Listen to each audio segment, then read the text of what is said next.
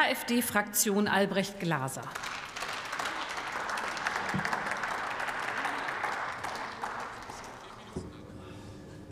Frau Präsidentin, meine Damen und Herren! Abstieg eines Superstars war der Titel eines Bestsellers aus dem Jahre 2004 über den Verfall des deutschen Wirtschaftsstandorts. Die Union stellt hierzu eine große Anfrage. Eine lang anhaltende Wachstumsschwäche, sagt sie, könnte dem Wirtschaftsstandort Deutschland schwer zusetzen. Die Wahrheit ist jedoch eine umgekehrte. Der Wirtschaftsstandort Deutschland gefährdet das Wirtschaftswachstum. Und der Zustand des heutigen Deutschlands ist das Ergebnis einer Politik der letzten 20 Jahre. Die Union fordert eine wirtschaftspolitische Wende und sieht dabei die Schlüsselrolle in der Stärkung der Produktivität und der Investition in Bildung. Ich frage, was ist eine wirtschaftspolitische Wende? Wie soll der Staat die Produktivität in Unternehmen stärken? Und wie funktioniert Investition in Bildung? Die Produktivität der Wirtschaft kann nur von den Unternehmen beeinflusst werden. Und mit Geld, apropos Geheimnis, lässt sich das deutsche Bildungssystem nicht reparieren.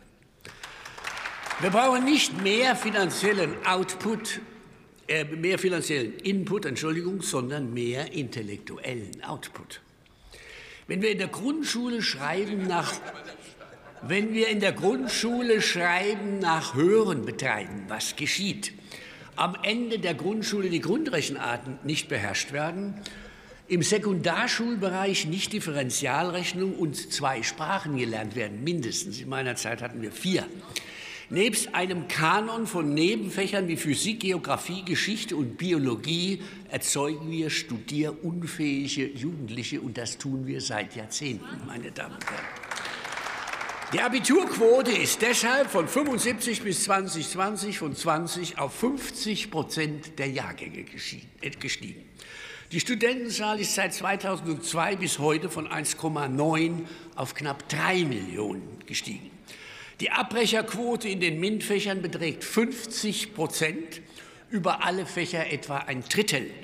Milliarden an Universitätskosten ohne Erfolg unter Zurücklassung vieler junger Menschen mit gebrochenen Lebensläufen.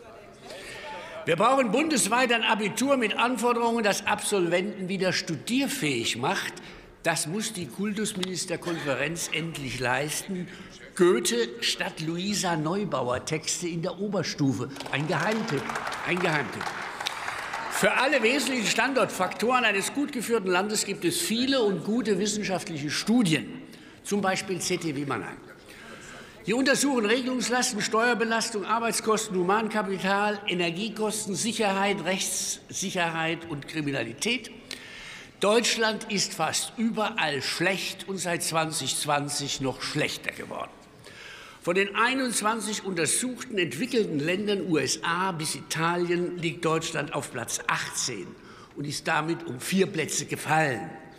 Bei der Ertragssteuerfrage Platz 20, bei der Erbschaftssteuer Platz 20, bei den Arbeitskosten Platz 19, bei den Bildungskosten Platz 15, bei der Regulierungslast Platz 19, um vier Plätze seit 2020 gefallen, bei der Energie Platz 18, um drei Plätze gefallen, bei der Bildung im unteren Mittelfeld und gerade so geht es fort.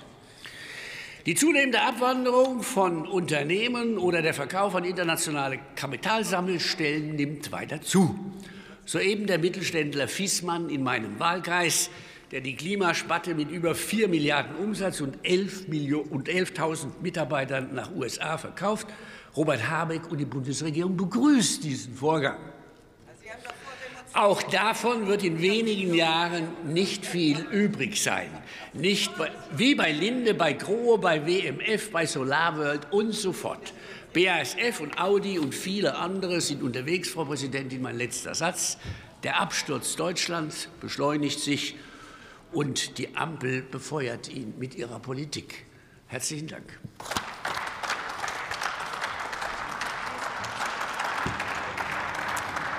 Nächsterin, äh, nächste Rednerin ist für Bündnis 90 Die Grünen Dr. Sandra Detzer.